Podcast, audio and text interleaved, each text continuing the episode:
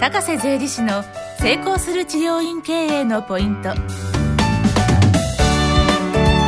この番組は治療院専門税理士として300件の顧問先を持ち成功する治療院経営バイブルの著者でもある高瀬則之が数多くの治療院を見てきた中で成功する治療院経営のポイントを分かりやすくお伝えします。皆さんこんにちは。高瀬税理士の成功する治療院経営のポイント。今日は第31回になります。企画構成担当の斉藤元明です。それでは高瀬先生今日もよろしくお願いします。よろしくお願いします。それでは早速質問の方に入っていきたいと思うんですが、はい。今日のご質問はですね40代の治療院経営者の方からいただいています、はい会計事務所さんが毎月試算表を説明してくれるのですが正直なところ私にはよくわかりません、はい。会計事務所さんがこう毎月してくれているこの試算表を説明してくれるということが私の治療院経営にはい。どのように役に立っているのかよくわからないのです。はい。治療院経営者治療院経営者の場合皆私と同じように資産表についてよく理解していないのでしょうかということなんですが。そうですねこれは辛いところでんですよね はいこのしまさに試算表とか決算書そのものが会計事務所の本当の主要な商品なんですよ。ええええですからこの商品にやっぱり価値を見出してもらえないっていうのが、はいなかなか非常に辛いところなんですね。なるほどですね。はいあのただやっぱりこう税務署への申告ってあるんで、まあ、あのこう依頼者はやっぱりこう資産表とか、まあ、決算書とか必要になってくるんですけども、はいあとまあえー銀行のてえー銀行の融資のためと。まあ、そうそのその2点がまあ主となって、まあ、そういう資産表を出してくださいとか決算書を出してくださいみたいな話になるんですが実は資産表っていうのは、はい。やはり自分のやっぱりこの経営のその目標とかビジョンとかそれを達成するための一つの指標なんですよね。だそれをやっぱり自分なりに理解をして今どこの段階にいるかっていうことが分かるようになっていいるのがこう試算表なんで、はい。やはりこれを理解できないっていうのが非常にもったいないですうね。んえまあ実際にあの銀行なんかはあのすぐやはり資産表を出してくれって、はい。まあ決算までですと時間が空きすぎるのでね。決算から決算ですと1年はい。経っちゃうので、ええ。今のように変化の激しい時代ですと、はい。今の経営状況を把握するために、はい。すぐ資産表を出してくれって言いますよね。はい。で、それをやっぱりこう、あの例えば治療院の方が、えー会計事務所によると、会計事務所資産表を作るじゃないですか。はいそうすると治療院にこう出すんですが、そのまま素通りで銀行に行くんですね。なるほどですね。まずその資産表を見るってことがなくて、ええあこれ会計事務所が来ましたってその出しちゃうんで、ええあのまずえーそのそれを見てあ今こういう状況なんだって判断してもらえるような、はいい、わゆる帳票ではないんですねそれが非常に我々会計事務所にとって辛いところではありますね。なるほど。これは先生として治療院に限らず中小企業の場合はそういう会社が多いように感じますね。すごく多いと思いますね。9割方がやっぱりそういうような感じで、はい。資産表あ会計事務所の資産表が来ました。数字が出てますね。はいありがとうございますみたいなことでですね。多分最終的に見るのがこう利益。あ、ええ。今利益がこのぐらいかとか売上がこのぐらいか。大体2箇所ぐらいだと。思います。ではあの逆にですねあの税理士さんから見て、はい。資産表はまあ重要な帳票だと。はい。で最低限ここははい。見ておいた方がいいですよっていう数値はどこになりますでしょそうですね。やっぱり今言われたような売り売上と利益は当然見るべきなんですけども、はい。一つにはやっぱり、はい。まず経費うははい。大体同じはずなんですね、はあはあ毎月。はい。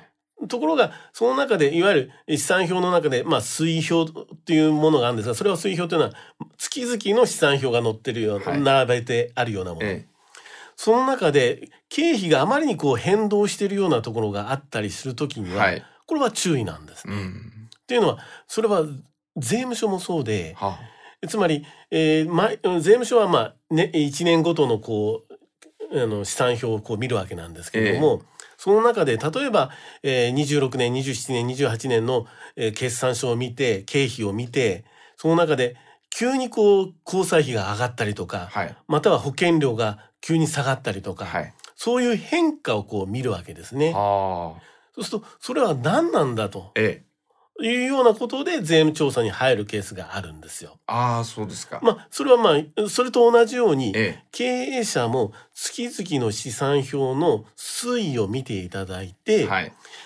経費がああまりに前月と変動があったりとか、はいまあそういうことがもしあるんであればその原因はその経営者は把握しなきゃいけないですね。うんそれがまあ経費を見る一つの重要なポイントだと思うんですよ。なるほどですね、はい。そうすると今の高瀬先生のお話ですと経費がなんか突然こう増えたりして月があったりすると、はい。税務署の場合はえそういうところでえ。はい。なんか変なことしてるんじゃないそうかというようなそう,、そういうところでまあ疑いを持つわけですね。そうですね。はい。それに対してこうこうこういうようなことで増えてますっていうのはきちんと説明できないと、はいこれまずいまあそういうことになりますよね。なるほど。何か行動をしたから何かしたからまあ増えたまあり減ったりしてるわけなんで。当然ですよねはい。何もやらなかったらそんなにこう触れない、そうなんですよ。通常はまあ大体一定なはずなんで、ええ何もはい。ししていなければですね。えですから何かをするっていうことは何か、えー税務署側からしてみても、はい何かをこう裏からしたのかなっていうふうな、まあ、逆に。見る人もいるわけなんで、はい。その辺のこう変化が激しいところは常に経営者として把握しておくのがまあ第一ですよね。であともう一つポイントとしてはやっぱり、えー月々の売り上げを今度はやはり目標からん予算を作ってその予算通りに売り上げが達成できているかどうかを把握するのがこれは経営者の第二の仕事だと思うんですよ。まあ、こっちが第一の仕事かもしれません。それぐらいやはりあの予算と実績を対比してそれを毎月毎月こう比べていくというのは非常に重要なことだと思いますね。じゃないと自分の目標を達成、えーしてるのか達成していないのか、はい。まあ、そういうようなことが確認できないわけですから確認でするのはいわゆる数字なんでそれが試算表に載ってるんですよね。だからそういうような形で自分の目標を常に把握できるためにその実績が把握できるために試算表は必ず見ましょうよと。うん。まあ、そのあたりだけを見ていただければ十分だと思いますね。はい。銀行なんかですと資産表の中でどういう項目に注意を特にしてるんでしょうか？あの試算表にはですね、はい損益計算書と貸借対照表っていうのがあるんですね。はい。損益計算書というのは売上とか経費があって、んでまあ利益と。んで、えーもう一つ、えー貸借対照表っていうのは資産があってはい負債があって、まあ、えー純資産っていうのがあるんですね。それが、えー貸借対照表っていうんですが、はいまあ銀行さんが見るのは、はいえおあの主要に見るのはやっぱり貸借対照表の方なんですよ。はい。どれだけの結局負債があるか、また純資産が今どのような形になってるか、そんでその資産がいわゆる換金性がある資産か、つまり現預金が多いか、えまたは不動産が多いか、まあそういうようなところをまあ見る、財産性を見るわけですよ、その会社の。まあそれによって、えーもしここに何かあった時に、その借入金の内訳の中で、うちに返してもらえるか、えーことができるかどうか、可能かどうかを、その貸借対照表から読み取るというのはまあ一つですよね。はい。そしてもう一つには、まあ、損益計算書というのがあって、まあ、売上が伸びてるかどうか、利益がそそれに準じて、んあの、増えてるかどうか、それをとりあえず確認をする。そのまあ将来性を確認して、その純資産がそそれ以降増えていくかどうかっていうのをまあ確認するのが第二だと思いますね。すね銀行さんの見方はやっぱり貸借対照表から見て損益計算書を見てっていう、はまあそういうような形だと経営者は逆に損益計算書からしか見ないみたいなところがあるかもしれないですが。そうですね。はいで先生その貸借対照表が大事だっていうのはよくわかるんですが、はい貸借対照表はその資産表レベルではいまあ期中つまり1年の決算期の中で、はい、そんなに貸借対照表にうん、大きな変化は現れないと思うんそうでですすが、ね。はい。あ、現れないんですけども、はい。結局あの銀行さんからしてみたら、はい。まあ税務署じゃないですけども、ええその間に何か違うとこから大きな借り入れをしたとか。あああのそういうこと大きなですね変あのなんか大きな買い物をしたとか、えそうすると当然現預金がボーンとなくなったりとかはいあの資産が増えたりとはい。かするじゃないですか、はい。だから決算だけ見見てみると1年待たなきゃいけないわけですから、ええ。その間その時に借り、えー貸したいわけであればその時点でのやはり財産状況ははい。確認すると思うんですよね。なるほどですね。はい、じゃあ途中でまあ相談があればいいけれども、はい。相談がなかったりあるいは場合によると他校ではい。借り入れをしちゃったとか、まあ、まあ、そう。他校ならいいんですけど、はい。まあ変なキャッシング、キャッシングとか、ああサラ金とか、ええまあチキンのようななるほどですね、まあ、それと、まあそこには多分乗っか乗っかないと思うんですよ。ええ。まあ、個人借入金っていうのはあーあって、はい。それが急に増えたと。はあ、は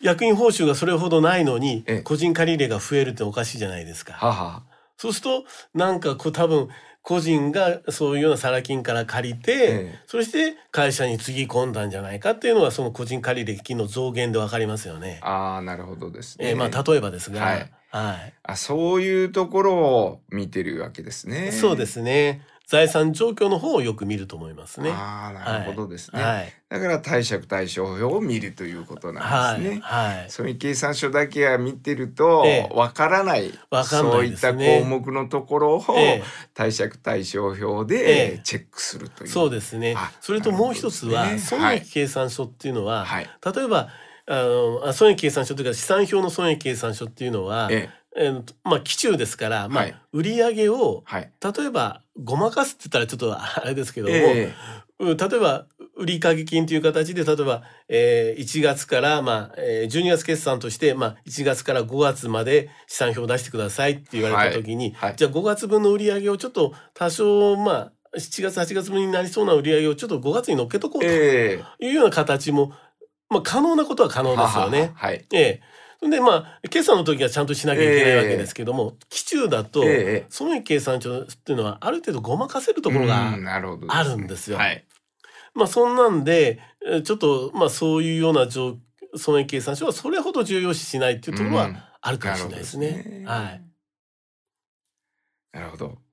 わかりました。じゃあ資産表は、まあ、特に銀行なんかは非常に重要視をすると。そうですで、ね。中でも損益計算書よりも貸借対照表の方を見てますよと。そうですね。で特にチェックする項目は、はい。そういうお金の使い道、はい何か買ったのかとか、はい借り入れしてるのかとか、はい。あのーそういう現預金が増えてる減ってるってそこを重点的に見るということですね。そうですね。やっぱり変化が大きいとこ、まあ損益計算書でも貸借対照表でもそうですが、変化が大きいとこをやっぱり見ますよね。なるほど。はい。であれば治療院経営者の方もその特に経費の増減とかはい。そういうところはまあ注意してみてはい。全部をこう見るっていうと大変ですけれども、ええそういうポイントに絞って見るあるいはそのことを担当者の方にお聞きするっていうのもいいかもそうですね。それが一番だと思います。全部見たってわからないですから、やっぱりポイントポイントだけをもう確認するという。いや資産表を送ってくださいって言われた時に資産表を依頼して、ええその時に資産表を送ってきてくれた時に、ええ、ついでになんか注意することありますかとか、はいはい、そうですそれね。で銀行に出さなきゃいけないから資産表を、はい送ってくれたらあそれでいいやではなくてそうですねその時に、ええ、まあ、確認されるといいかもわかんないですね。そうですね。はい。だから本来であれば定期的にはい毎月でも3ヶ月に1回でもはい定期的にやっぱり確認しておいた方がいいかなとは思うんですよね。ねはい。はいわかりました。はい。じゃあ資産表っていうのは、まあ、治療院経営にとっても大切なものです対銀行ということは非常に重要なものであると思いますね。。経営について大大切なものだと思います。はい、はい。それでは高瀬先生今日もありがとうございましたありが。とうございました。リスナーの皆様から高瀬税理士への質問を募集しております接骨院経営と検索していただき広告を除いた一番上に税理士法人フォルテシアのホームページが出てくると思いますそのページの下の方にある問い合わせフォームからご質問をお送りくださいこの番組は提供税理士法人フォルテシアプロデュース斉藤元明によりお届けしました。